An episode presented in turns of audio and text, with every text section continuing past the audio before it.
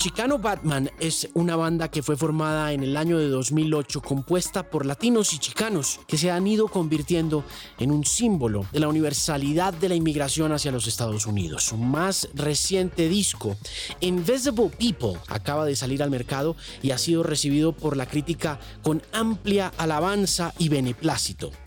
Durante estos próximos 50 minutos Prepárese para escuchar la historia de un grupo de músicos de orígenes similares a los nuestros y para compartir la alegría de lanzar este nuevo disco. Quiero presentarles muy especialmente a mis invitados Eduardo Arenas y Gabriel Villa, Chicano Batman, en este nuevo episodio de El Podcast por Canal 13.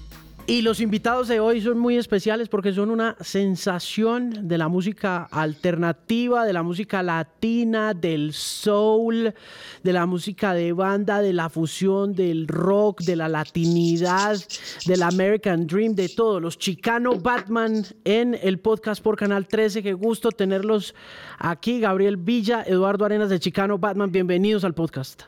Muchas gracias. Hola, hola. Voy Alejandro? Todo muy bien, voy a arrancar con el colombiano, pues porque es que, a ver, esto es eh, como para contarle a toda la gente en Colombia, nos oyen y nos ven en todas las regiones del país, somos el canal con mayor alcance regional, Gabriel, y, y pues tener a un colombiano haciendo parte de uno de los grupos más importantes hoy por hoy de la música estadounidense merece arrancar con el colombiano para que la gente sepa un poquito cómo llega a Chicano Batman y cómo llega a los Estados Unidos, Gabriel. Ah, un honor y muchas gracias por, eh, por, este momento. Sí, colombiano metido en Los Ángeles ahorita. Eh, realmente eh, tenido la suerte de poder viajar, ¿verdad? Y crecí en Cali, Colombia. Eh, mi familia toda es del Valle. Eh, me fui de Colombia más o menos antes de que se acabara, se acabara el, ciclo, el siglo pasado, en el 99, y me fui buscando ritmos y aprender música y, y muchas razones que me empujaron a salir del país para buscar otras oportunidades, ¿verdad? Y terminé dando vueltas en Europa y luego eh, caí en Los Ángeles y me, me conecté con los chicanos, eh, con toda esa cultura. Eh, ha sido una, una, experiencia increíble, o sea, ha sido súper bonito. Ahorita me siento súper afortunado de poder hacer parte de un proyecto que hace música que es nueva, innovadora, que tiene muchas raíces. desde mi punto de vista, por supuesto, yo siempre estoy tratando de representar mi gente. Saludos a la gente en Colombia, a toda la gente que nos está escuchando. un honor y un orgullo pues estar aquí Alejandro. Muchas gracias. Muchísimas gracias de nuevo, Gabriel. ¿Cuánto tiempo lleva con Chicano Batman? Yo, estoy en la banda desde hace 12 años. Eh, pues la banda tiene casi 12 años para, para, para ser más precisos. 10 eh, años, digamos, quedándole fuertemente produciendo música eh, desde el principio. empezó el, el, proyecto empezó como un trío. yo conocía a Bardo en la escena musical de Los Ángeles y luego Bardo ya tenía sus contactos, tenía sus amigos, ya estaba haciendo música, era amigo de Eduardo, también se conocían de la escena musical y, empezamos a hacer un jam que se convirtió en el primer ensayo de Chicano Batman hace aproximadamente 12 años. ¿Y Eduardo es de California o cómo es la historia de Eduardo? Yo soy de Los Ángeles, California, mi familia es de Michoacán. Ok. Y, nosotros somos primera generación crecidos aquí en, en Los Ángeles creciendo hablando español, inglés y el español. ¿Cómo se construye la idiosincrasia del chicano? Contémosle a Colombia qué es un chicano, donde si tiene un poco como el origen, sería chévere conocerlo. So, hay varios.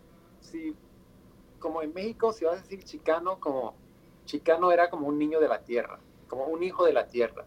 Entonces tenía ese significado antiguamente, pero el término chicano se va modificando y evolucionando tras cada década. En los 60 chicano era como que alguien súper político, como una identidad politizada, como que es como vamos a luchar por nuestros derechos con los, los inmigrantes campesinos de Chávez y toda la huelga y todo eso, eso empezó en los 60, so eso era el, Chicano Power Movement aquí en los Estados Unidos, más en California, Texas, Arizona y se dice en el Southwest pero detrás del tiempo se va evolucionando.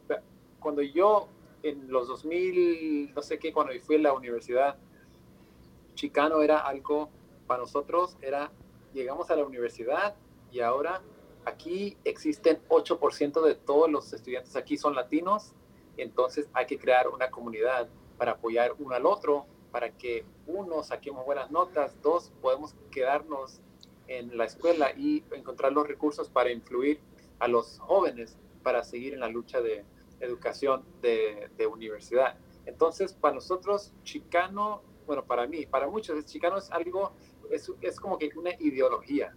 O sea, tengo la piel eh, café, mi familia es latina y yo crecí aquí en los Estados Unidos. eso es como que una, una identidad como que básica que la gente eh, identifica como chicano, pero para mí es siempre algo político, pensando progresivamente cómo adelantar la situación de tu gente y tu, y tu raza aquí en el país.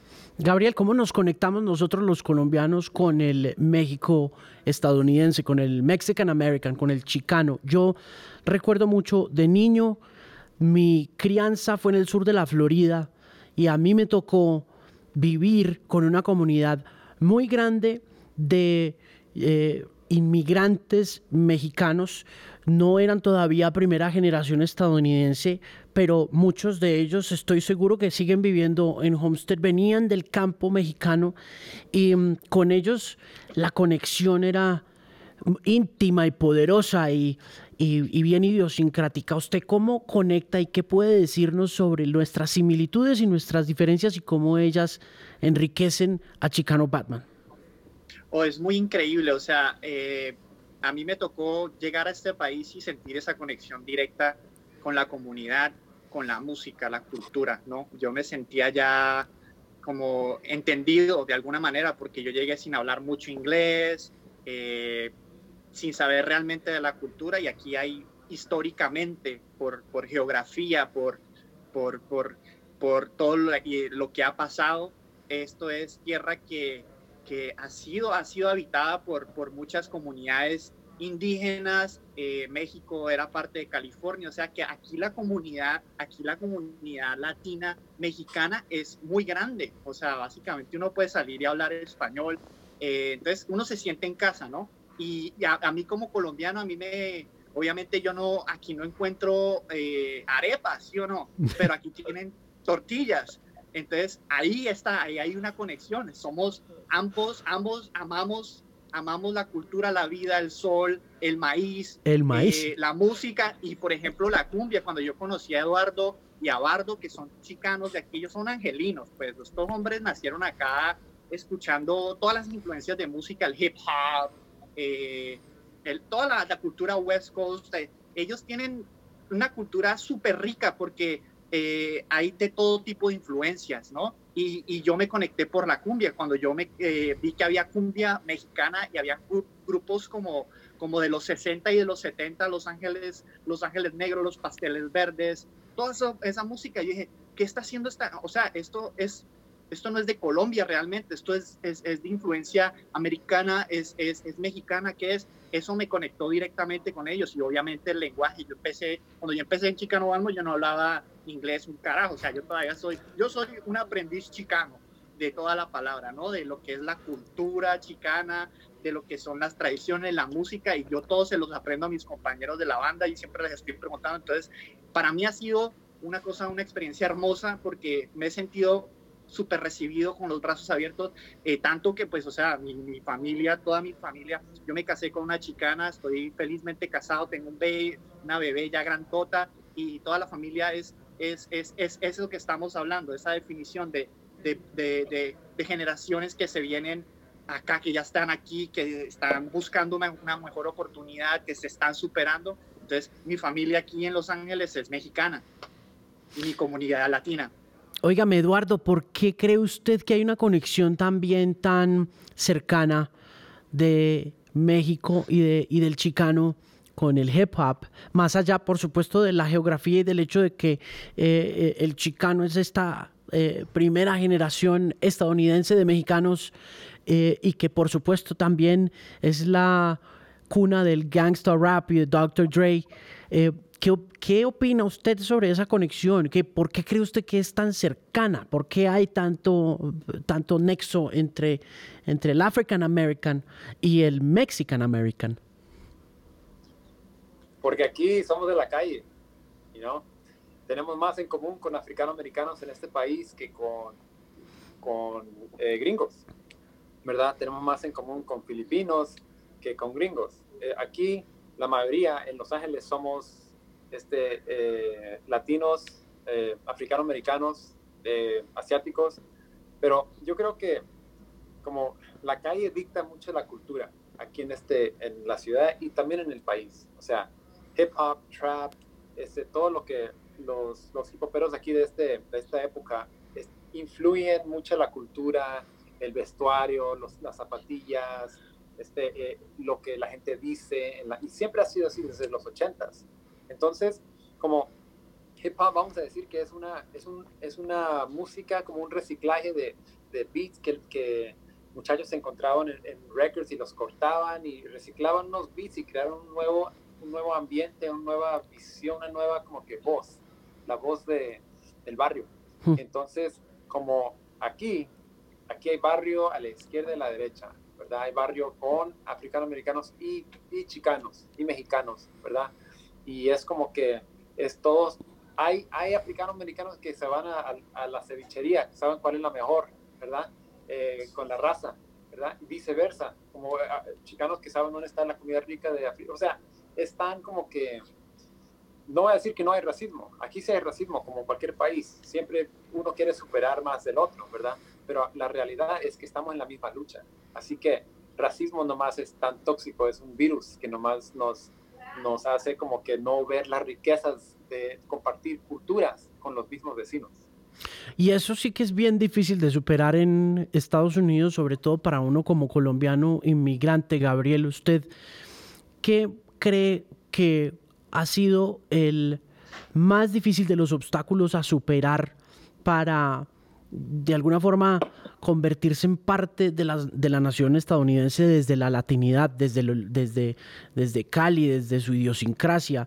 ¿Cuál ha, qué, ¿Cuál ha sido el paso más difícil para superar, para volverse parte de los Estados Unidos? Buena pregunta. Yo pienso que el lenguaje es, es, es parte, es parte indispensable, ¿no? Obviamente para poder eh, adaptarse mucho más. Eh, sentido, para mí ha sido un, un, un challenge, ha sido pues una, una prueba eh, lograr mejorar mi inglés, porque tengo pues, o sea, cantidad de, dificultades para, para aprenderlo realmente o sentirme como, como, como quien quisiera un pez en el agua realmente, ¿no? Entonces no, no, no es tan fácil, pues, pero eh, lo, que, lo que sí me ha ayudado a, es la comunidad, por ejemplo. Eh, esta identidad latina, eh, lo, que, lo que te ayuda a sentirte mucho más integrado en la sociedad tal como, como identidad, ¿no? Como, como, como parte de, la sociedad. Eso es. Entonces, eh, el, lenguaje definitivamente es una conexión. La música también es que es un, lenguaje universal. Entonces, eso es lo que ayuda. A mí eh, hemos tenido con Eduardo, hemos estado hablando de muchas cosas que, que es lo que la música simboliza, ¿no? Por ejemplo, a mí no solamente da, da símbolo de oportunidad, pero también con Eduardo hemos llegado, yo he llegado a una, eh, una vez me preguntó, oye, o sea, la música te ha salvado la vida, ¿sí me entiendes? sí, la verdad es que la música a mí me salvó la vida, me dio una, una, una oportunidad de seguir, ese progreso lo he logrado a través de la música. Eh, yo desafortunadamente me fui de Colombia con, eh, bajo circunstancias que, que, son feas, mi familia pues ha sido muy violentada, entonces yo fui como una víctima de esas personas que salí de Colombia porque pues mi familia, mi familia tiene muchos problemas o tuvo muchos problemas en el pasado, entonces por una mejor oportunidad yo me fui, pero a través, en la música encontré ese progreso, en ese, ese avance, eh, eh, a través de la música me, me, conecté con esta comunidad que, que me recibió completamente eh, y, y, me dio una oportunidad de hacer algo dentro de, de los Estados Unidos, ¿sí me entiendes? Entonces ha sido algo algo ahí para reflexionar. Bonito. ¿Cuántos discos, Eduardo, hasta el momento, y lo digo para aquellos televidentes que están conectados en la noche de hoy al podcast por Canal 13 en diferentes regiones del país ha producido Chicano Batman durante, durante estos 10 años, 11 años de carrera? Yo creo que cuatro. Tenemos uno que es el Chicano Batman que salió en 2009 y luego un EP con cuatro canciones. Es como que una, un vinil de 10 pulgadas, algo súper raro ahí. Y luego eh, Cycles of Existential Rhyme, que es otro, otro disco completo. Freedom is Free, que sacamos hace tres años. Y ahora uh, Invisible People. So, cuatro. Uno es un EP, ¿verdad? Pero que cuente, cinco. Cinco en, diez años. Cinco en diez años que finalmente para muchos de los que los conocemos se materializan en un éxito eh, eh, que aparece hace unos dos o tres años, ¿no? Porque como muchas cosas que pasan en, en la música y que aparecen como en el spotlight, en la luz pública, uno piensa que nacen ahí como una combustión espontánea, como que aparecen de la nada, pero quería preguntarle un poco y que nos contara cuántos discos han hecho, porque me gusta enfatizar en el hecho de que eh, si bien los vimos en Coachella hace, no sé, tres años, eh, y para nosotros era una novedad y una sensación muy especial vivir ese momento ah, un poquito después de las 2 de la tarde en una tarima súper caliente. Eh, es, es, bueno saber que, que, ese big break no llegó de un día para otro, ¿no? Lo chistoso es que a mí me encanta escuchar cuando alguien dice que en inglés es overnight sensation, ¿verdad? Es como que salieron de la nada, ¿verdad? Salieron de la nada 10 años de proceso. Y una vez, este, ah, hace muchos años, este, cuando Osomatli estaba pegando por aquí en Los Ángeles, todo el país y el mundo, y yo no sé, por ahí, ahí escuché a alguien decir que toma 10 años hasta que finalmente termine la semillita, y es como que, ok, ya estamos al otro lado. Y este lado es sobrevivir, ¿verdad? Este, lo que está más, más cabrón que todo es que la banda tiene que quedarse junta por 10 años. Y no es el tener, es cómo se hace eso, ¿verdad? Cómo se hace una relación con tu novia que se queda más de dos años y medio, ¿verdad? Esta es una relación con, con cuatro personas. eso es el primer milagro, ¿verdad? Segundo es que hemos estado evolucionando como banda, ¿verdad? No es al reverso, que, o sea, gracias a, como que nuestra comunidad y el talento y la comunicación y las ideas que estamos subiendo hasta hoy en Invisible People, el disco que acaba de salir, que es nuestro gran, nuestra gran obra, es como que esa es la obra de arte que hemos querido um, ser parte por ya desde el principio. Ni sabíamos que en el principio algo así existía. Entonces, como el principio las canciones eran más como que supergruperos, mexicanas y, todo eso, uh, de Chile, Perú, como Los Ángeles Negros, más baladas y, algunas cumbias, eso, pero después fue a funk, después fue muy setentero y ahora está como que en el sonido del futuro. Entonces, es, es, chido cuando, cuando eh, el label, el management, nadie nos dice nada de, de, la visión que ellos tienen para nosotros. Es nuestra visión para nosotros, para decirle al mundo, oye, así se toca la música y así componen latinos en este mundo hoy, ¿verdad? Uh Te puesto que alguien escucha la música y no piensa que son cuatro manes con la piel dorada, ¿verdad? Y eso es algo que es un orgullo personal, ¿verdad? No hay que decirlo nada, o sea, es obvio. Cuando, cuando fuiste a Coachella, ¿cuántas más obvias, cuántas más bandas latinas estaban tocando ahí? No muchas, no muchas. No, como dos, dos o tres de como que tres mil, no sé pero no son muchos. Entonces, es la otra parte que nosotros estamos triunfando también como latinos en este país, que nos estamos poniendo en escenarios muy grandes um, por la música. Hmm.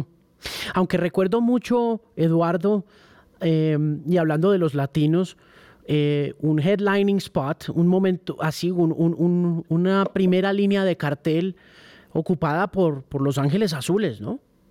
Oh, sí. Que, fue, un momento bien especial, ¿no? Los Ángeles Azules son una, industria.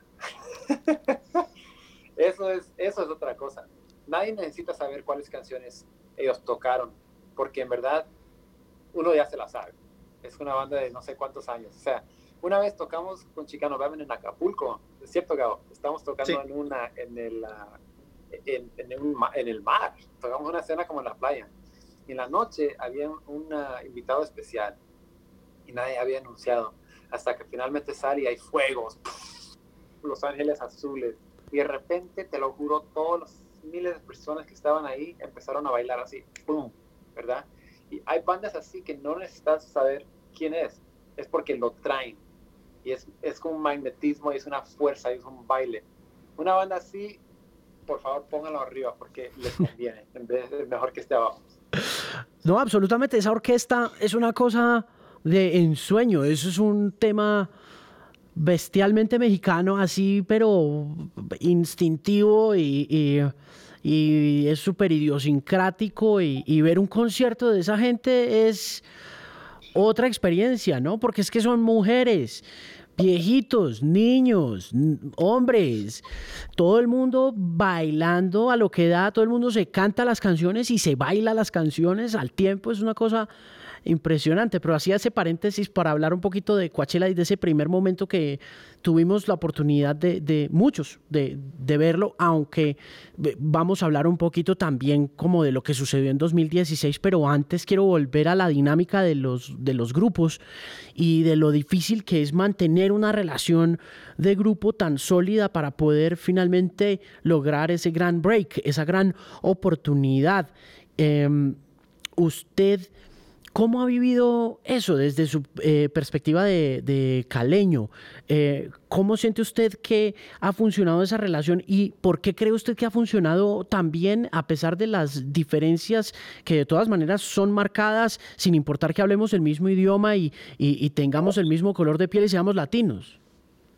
Sí, yo, pues yo, yo pienso que a mí me tocó facilito porque yo conocí a Bardo, el cantante, Bardo Martínez, es, es mitad colombiano y mitad mexicano. Entonces, cuando yo lo conocí, él me empezó a hablar de grupos colombianos, de orquestas, y él estaba súper influenciado por, por la música, la cumbia de... Lisandro, por...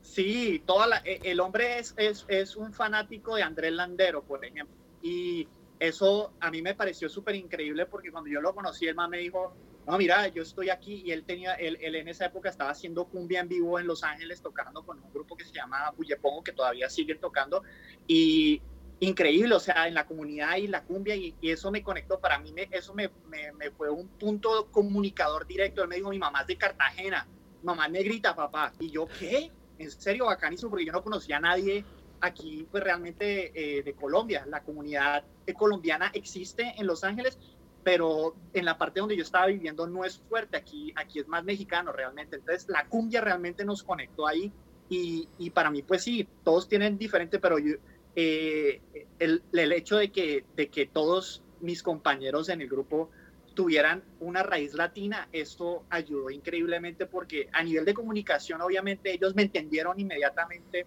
entendieron, la, entendieron las, las intenciones que yo tenía, eh, el vocabulario eh, y ahí pudimos conectar a través de la música, pero también con el lenguaje. Entonces, el hecho de que ellos tuvieran esas raíces latinas eh, nos ayuda mucho a que este grupo tenga super fuerza a nivel de comunicación, ¿no? Para poder estar fuertes y estar unidos eh, durante todos estos 10 años, 11 años que llevamos. Y obviamente, a nivel de comunicación, ¿no? Ha sido, hemos aprendido cada uno, porque esto es una relación, es como estar casado, básicamente.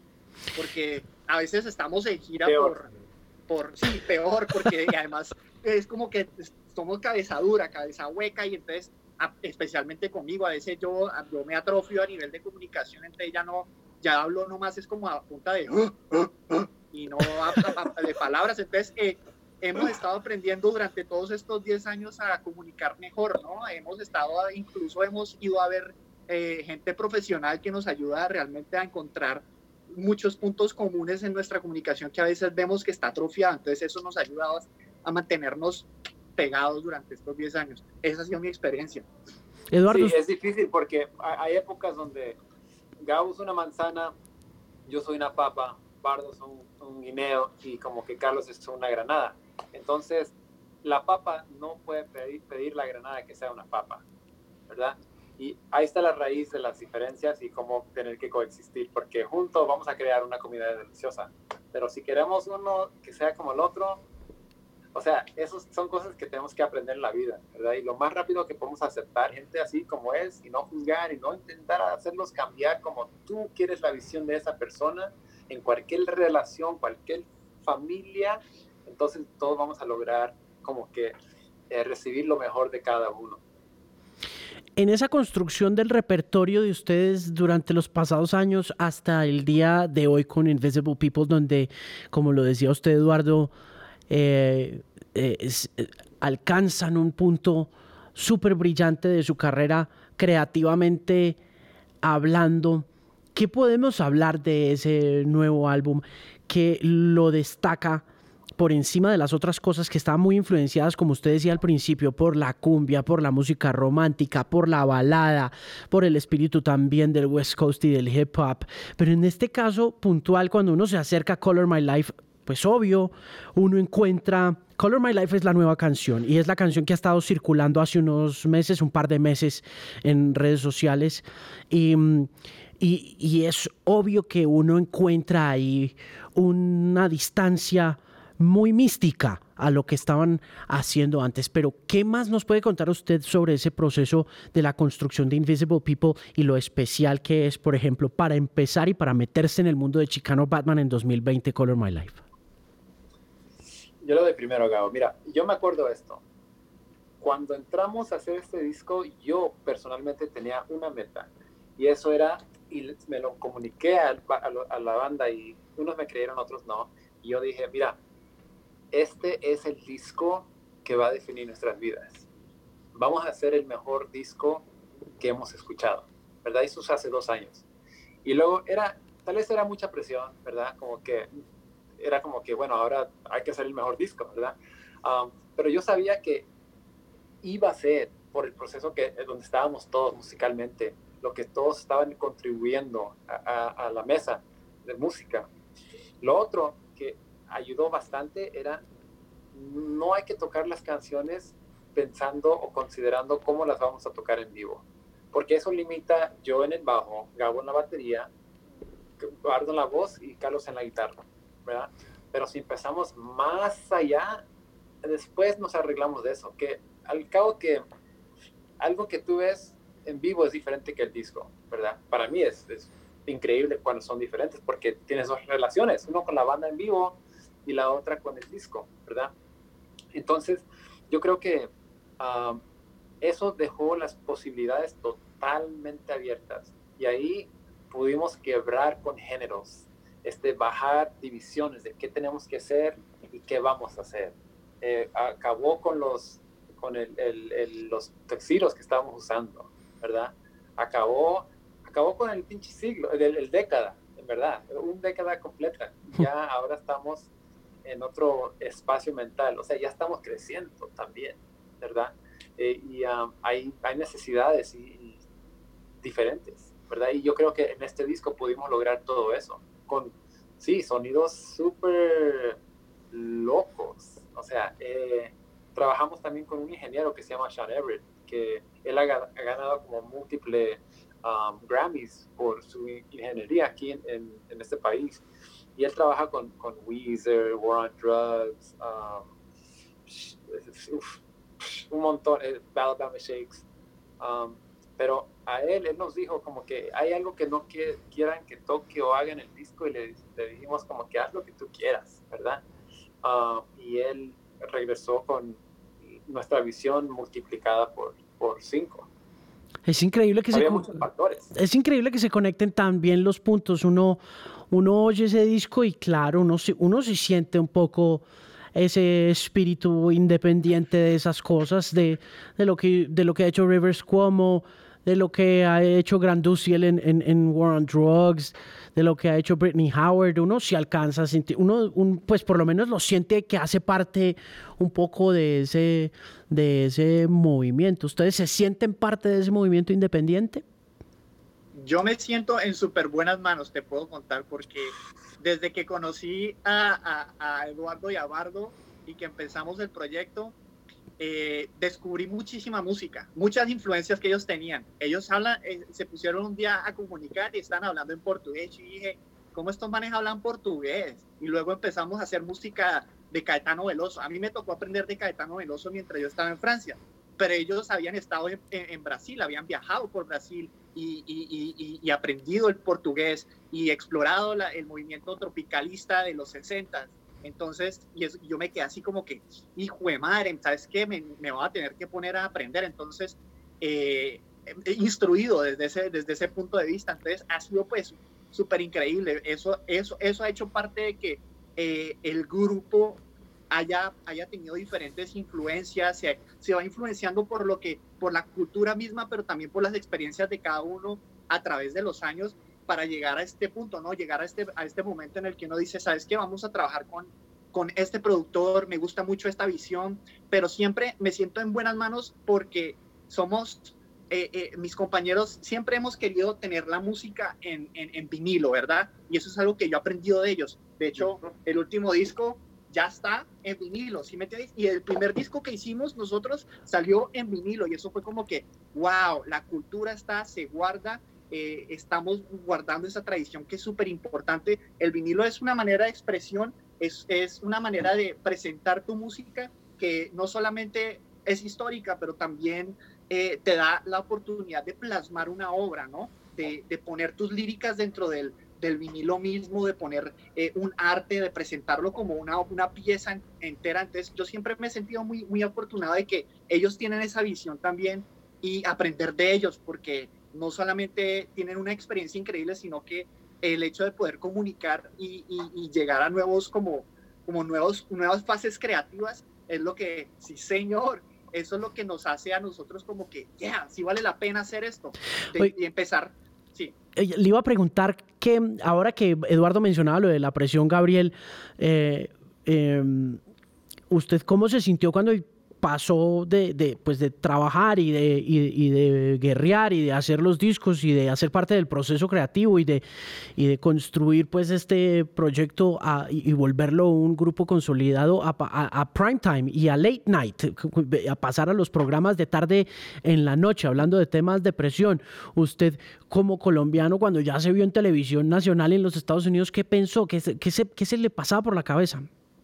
No, a mí me da un culillo increíble cada vez que yo me presento en vivo donde sea. Hasta cuando estoy en entrevista, yo me siento como, como un mosco en leche, ¿me entiendes? O sea, eh, la presión es enorme, pero es una satisfacción gigante por, por lo que uno se siente haciendo, ¿no? Que la música que, por ejemplo, para mí es, es un momento grandísimo en este momento poder estar hablando, por ejemplo, contigo, porque, porque eh, eh, ustedes están escuchando la música en Colombia yo no tengo la oportunidad de estar constantemente en Colombia y de saber qué es lo que nuestra música está haciendo en Colombia o si la están escuchando o no.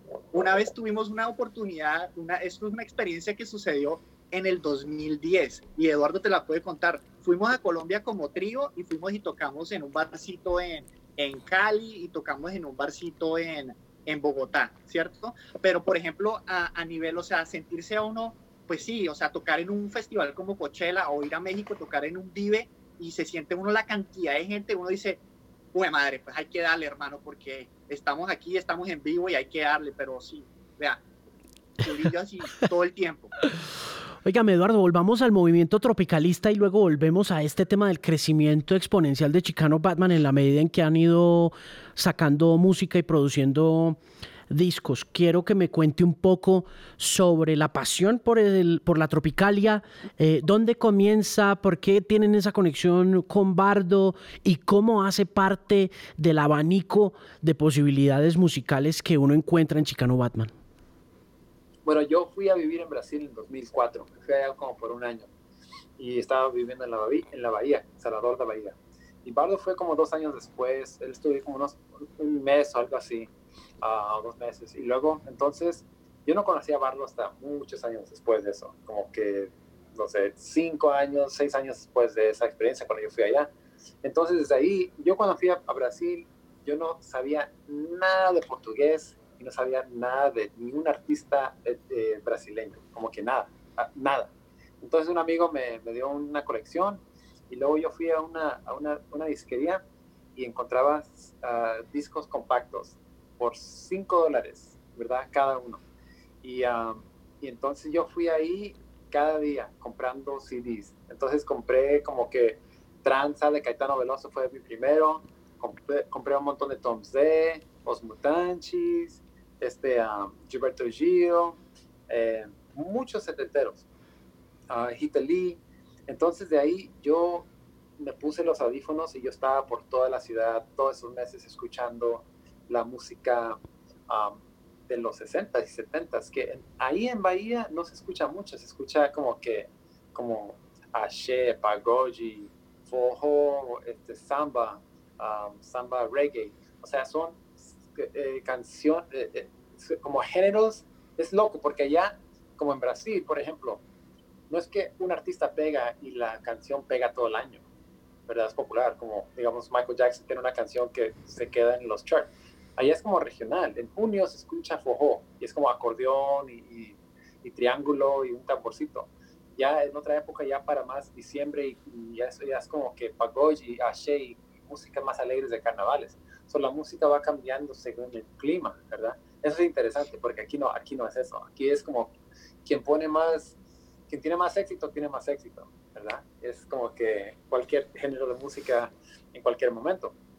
Pero bueno, eh, el Tropicalia es, es, es básicamente un movimiento de artistas, estudiantes, uh, músicos en los 60 en Brasil que estaban en contra de la, de la opresión de los, de los del eh, paramilitar.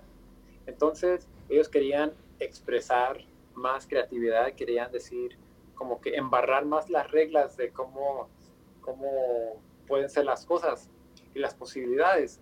Y, y, o sea, allá era como que mezclar una bossa nova con un rock, ya te iban a matar, ¿entiendes? Porque eso era demasiado, demasiado como que revolución para ellos, ¿verdad? No quieren liberar la voz de la juventud con estas locuras de libertad y, y, tener este, estos pensamientos como que libres, porque en la dictadura eso no se hace.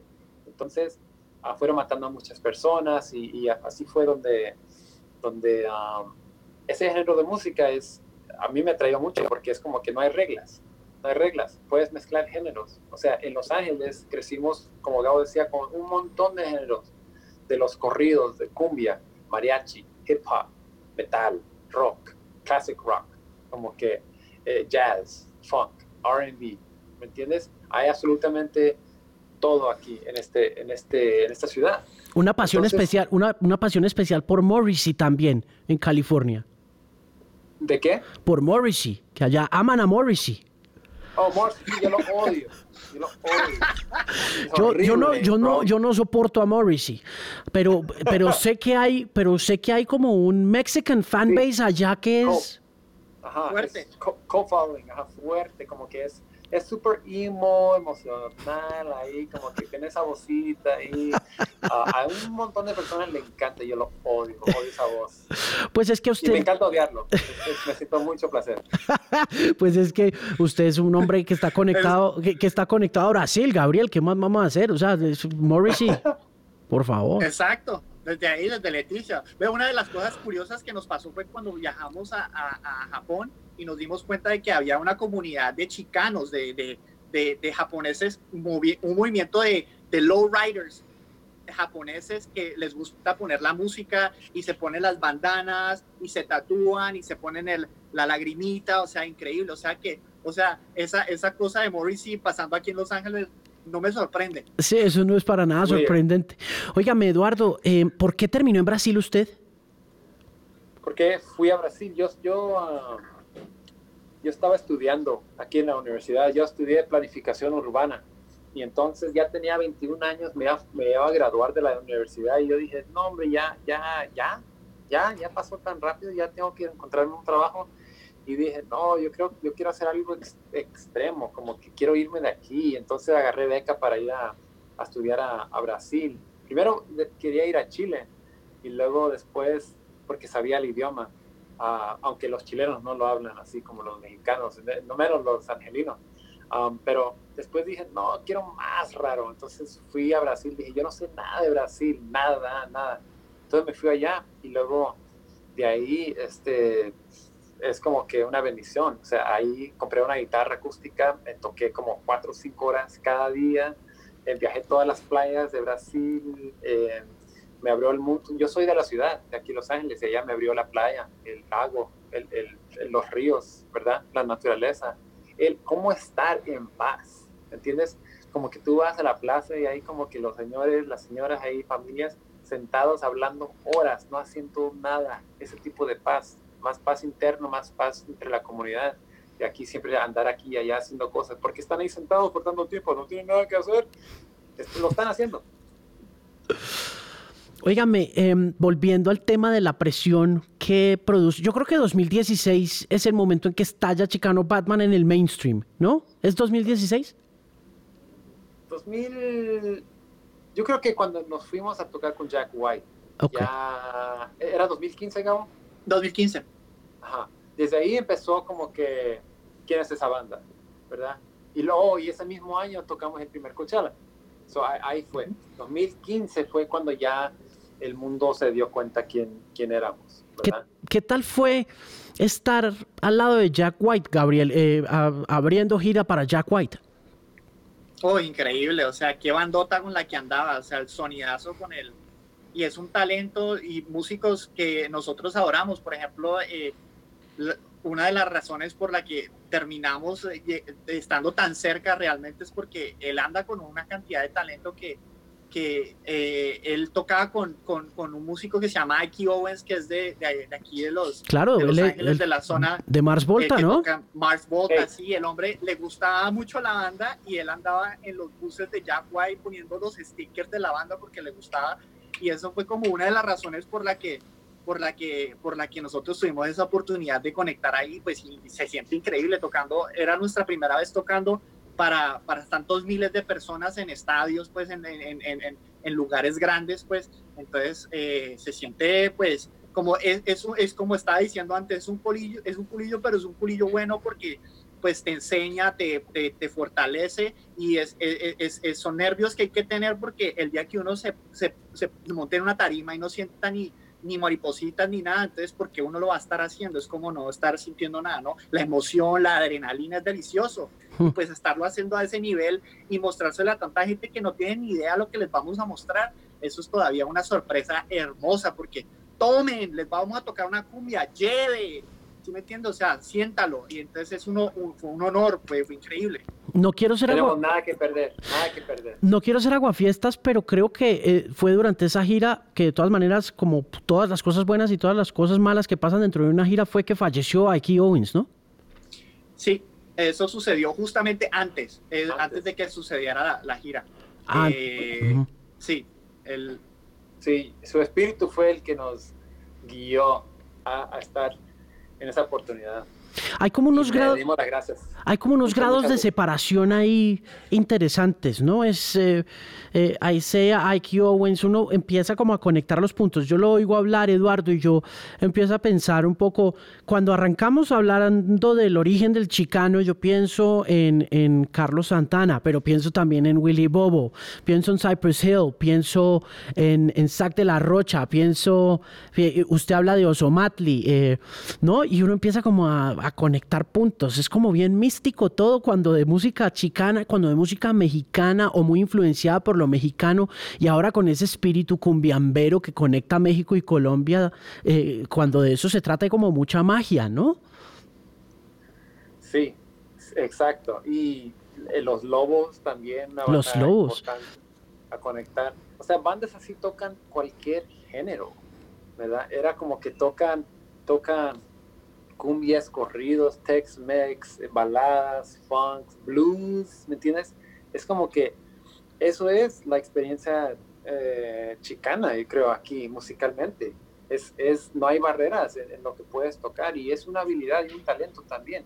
Es como, eh, por tanto que, que como raza sufrimos en este país por, por que el, el dinero y el gobierno y muchos, los recursos no, la educación no están a nuestro lado, especialmente con la situación con ICE y la migración. Entonces, lo que sí tenemos es una riqueza de cultura, hmm. de lenguaje, de música, de ritmo, ¿verdad? Y eso no nos los van a quitar nunca. Entonces, como Chicano Batman, estamos a los puntos más altos de nuestra carrera, sacando un disco como Invisible People, que estamos como que, mira, aquí estamos, esta es arte latina, si le quieres poner, pero es arte, ¿verdad? Y nadie se va a dar cuenta de eso, porque, no sé, le dimos con ganas. Ya este juego de ser latinos y eso como que es como, si no le juegas, te dejan en paz, pero si le juegas, siempre te van a estar como que manteniendo ahí. Como había una cosa, te explico cómo, cómo, cómo lo siento. mucha gente nos decía, ¿cómo llegaron a ser mainstream? Que tú estabas hablando hace un punto, como cómo llegamos a, a, empezar a ser mainstream. Y la verdad es que paramos de llamarnos una banda latina, ¿verdad? Y empezamos a llamarnos una banda de rock. ¿Cómo lo ves? Entonces, tú mismo le estás dando la perspectiva al que se traga la imagen de Chicano Batman, ¿qué banda eres? Si yo digo, no, yo no soy hombre, yo soy mujer. Ah, ok, perdón, pensé que eras hombre. Ok, entonces aquí está el baño de las mujeres. Oh, muchas gracias. Es como que tan fácil, ¿verdad? Ahora, pero ahora como somos banda de rock, entonces ahora podemos tocar en Coachella, podemos tocar en Bonnaroo, podemos tocar en todos estos festivales grandes de rock en todo el país. Pero banda latina siempre nos mantuvieran como que en, festivales latinos, claro. ¿verdad? Que no son tantas oportunidades. Y también para nosotros estamos como que, ¿cómo vamos a agarrar al mundo que nos escuche? Porque esta música es, somos cuatro latinos, sí, sí, sí, pero la música es algo más grande que la identidad que somos. Hmm. ¿Cómo vamos a, llegar a una plataforma para que más gente nos escuche? Hmm. Y eso fue una, una estratégica nuestra.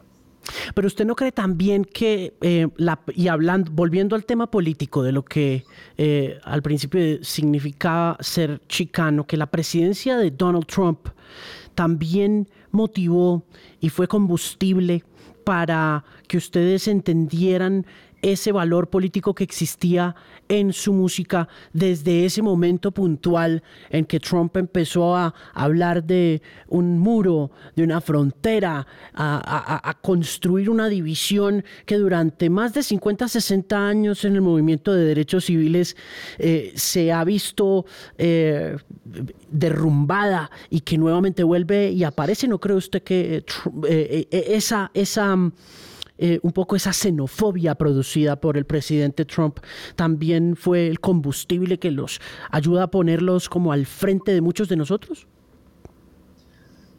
Sí, yo creo que en eso, yo creo que cuando Trump fue elegido, más que, que latinos unirse y tipo así, era más ver el odio y el racismo que hay en este país que se salió del closet. Era como que, hola, aquí estamos, hemos estado aquí. Gracias, Trump, por darnos la oportunidad de mostrar la cara y usar nuestras capas rojas. Make America Great Again. Y aparecen como flores, no, flores, como, eh, como cucarachas. por todos lados, ¿verdad? Y entonces, ah, de parte es como que, ok, bien, vamos, mira, hay tantos masacres aquí, más masacres en todo el país el año pasado y el año antes de eso, un montón de masacres, gringos matando a un montón de personas. Y es como que oye, y todos como que Hail Trump. Y, eso, eso dice todo, ¿verdad? Eso es como que sale más lo, feo, ¿verdad? Mucha gente estaba lista para, para tener un líder, para, para como que no tener que esconder su odio. ¿Y eso los motivó a ustedes a, a, hacer resistencia a través de la música, Eduardo, o no? Sí, nos motivó a todos como que una, una raza humana, más que nada, contra lo que es bien y mal, ¿verdad? Y es como que nosotros, eh, no, ya él se pasó de ser latino, ya se pasó de como que a, a, ideas, como que quién quiere estar al lado de la verdad, quién no, ¿verdad? ¿Quién quiere, quién quiere estar en esta ilusión de una percepción de una, un país que no es? ¿Y quién quiere en verdad como que hacer el trabajo y, y abrir la conciencia que se debe hacer? O sea, ahí era como que es, eh, ¿a qué lado estás? Porque es muy claro en dónde está yendo el país, ¿verdad? Y eso sí nos ayudó a nosotros mucho, porque en esa época salimos, hicimos una, una cosa con Johnny Walker, fue la misma época, ¿no, Gabo? Como por ahí. Soy como que, eh, es más, yo creo, salimos en un comercial con ellos que decía uh, Keep Walking America. Entonces, uh, hicimos una canción uh, que es como que típicamente una canción patriótica aquí en los Estados Unidos. Pero nosotros la hicimos a nuestra versión y mucha gente le encantó que una banda latina estaba como que haciendo una canción esa suya, que, oh, esta, esta tierra es para ti y para mí, básicamente. Y nosotros estamos cantando eso como latinos. El, el día antes que Trump fue inaugurado a su presidencia, so, al mismo tiempo que Trump fue presidente, el video le metieron un montón de plata para que circule por todo el país y eso sí nos ayudó mucho. Pues mis estimados Eduardo y Gabriel, es un gusto tenerlos aquí en el podcast por Canal 13, justo en el momento en que están lanzando esta belleza, esta obra de arte llamada Invisible People, cuya canción Color My Life es una de mis favoritas de este primer trimestre de 2020. Es sin duda un orgullo verlo a usted allá todo caleño haciendo parte de ese ejercicio de libertad musical. Em, el disco en estos momentos está siendo reseñado en primera plana por algunas de las publicaciones más importantes de los Estados Unidos. Está en primera plana de Pitchfork que el día de hoy ellos han estado reseñados en la NPR, en National Public Radio. Están también presentes en la programación constante de una de las mejores emisoras de California que se llama KCRW y son estadounidenses, latinos y orgullosamente universales y es un gustazo haber compartido estos minutos con ustedes desde la cuarentena y desde el encierro. Felicitaciones por Invisible People, Chicano Batman. Gracias por estar en el podcast con Canal 13. Muchas gracias, Alejandro. Te cuidas. Chao, un abrazo. Suerte. Chao.